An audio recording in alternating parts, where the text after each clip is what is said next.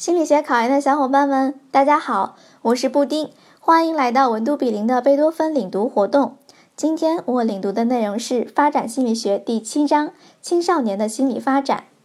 第一个知识点：简述青少年思维发展的一般特点。总体趋势：抽象思维优势增强，并由经验形象理论型过渡。抽象逻辑思维包括形式逻辑思维和辩证逻辑思维两种形式。在青少年期，形式逻辑思维趋于成熟，辩证逻辑思维迅速发展。一、形式逻辑思维的发展。少年期处于形式运算阶段，其主要的特点是思维的抽象逻辑性，主要表现在运用假设、逻辑推理和逻辑法则上。同时，在思维品质方面出现矛盾性发展，表现为思维的批判性和创造性日益增加，片面性和表面性依然明显，自我中心再度出现。进入高中后，抽象逻辑思维进入成熟期，其中形式逻辑思维的发展更为完善，占主导地位。二、辩证逻辑思维的发展。初中三年级时，学生的辩证逻辑思维处于迅速发展的转折期；高中学生的辩证逻辑思维已趋于占优势地位，但形式逻辑思维的发展水平仍然高于辩证逻辑思维发展水平。到青年晚期，辩证逻辑思维才发展为主要的思维形态。第二个知识点：简述青少年自我同一性的发展。一、自我同一性的提出。自我同一性是埃里克森提出的。他认为，青年期即十二到十八岁的主要心理发展任务之一是自我同一性的确立及防止同一性扩散、体验忠诚的实现。二、自我同一性的类型。马西亚按照危机、探索、自我投入。承诺两个维度，将自我同一性的发展划分为以下四种主要方式：一、同一性弥散，危机、投入均无，既没有经历同一性危机，也没有进行各种生活上的尝试与选择，既不行动，也不积极探索，或认为这样做太危险、太困难。二、同一性早闭。有投入无危机，还没有反复探索就做出了个人选择，选择常常由权威性的父母、教师等做出，而不是通过自己的探索而获得。三、同一性延迟，无投入有危机，正处于同一性危机之中，尚未做出选择，也没有决定要行动，他们仍然在探索和积累知识，参加各种活动，希望找到引导其生活的价值观和目标。四、同一性获得。有投入，有危机。经过在经历同一性危机后，经过探索性选择后，把已经明确形成的价值观和目标付诸行动。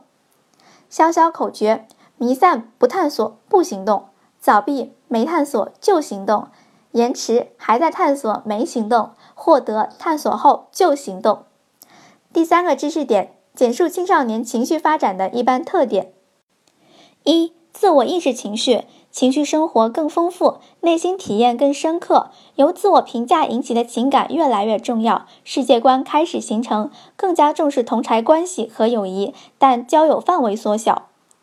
二、情绪理解，对别人的情绪有较高的洞察力，能够认识到不同的道德水平可以产生不同的情绪体验。三、情绪表达和调控能力。表现在能够更熟练地运用情绪表达的社会规则，应用各种策略来影响情绪本身。四、矛盾性表现出了半成熟半幼稚的两面性，其典型的特点是强烈狂暴与温和细腻并存，情绪的可变性与固执性共存，内向性与表现性共存。第四个知识点：简述青少年反抗心理的表现及其主要原因。一、主要表现。一、硬抵抗，态度强硬，举止粗暴；二、软抵抗，漠不关心，冷漠相对；三、反抗的迁移性，因一方面而否定全部。二、主要原因：自我意识的突然高涨。第一反抗期在幼儿期，第二反抗期则是初中阶段，与自我意识的两个飞跃期基本重叠。二、中枢神经系统兴奋过强。三、独立意识。第五个知识点：简述青少年心境的变化。一、烦恼增多，不知如何在公众面前表现，与父母关系出现裂痕，不知如何确立在同伴中的地位。二、孤独。心理学家格林沃斯称青春期为心理断乳期，个体要在心理上脱离父母的保护和对父母的依恋，然而，青少年短时间内还不能够独立处理很多问题，又不愿意向人求助，于是产生了一种孤独心境。三、压抑、争强好胜的冲动和自尊易受打击的性格，使青少年常常处于压抑的心境。四、焦虑，引起青少年焦虑的主要原因有适应性困难和考试。五、抑郁。抑郁是一种感到无力应付外界压力而产生的消极情绪，常伴有厌恶、痛苦、羞愧等。六、自卑感，自我评价过低。Tips：青春期是一个动荡时期，很多中二的表现，也是有些学校喜欢灵活出题的考点。这节课我带领大家领读了《发展心理学》第七章，包含了简述青少年思维发展的一般特点，简述青少年自我同一性发展。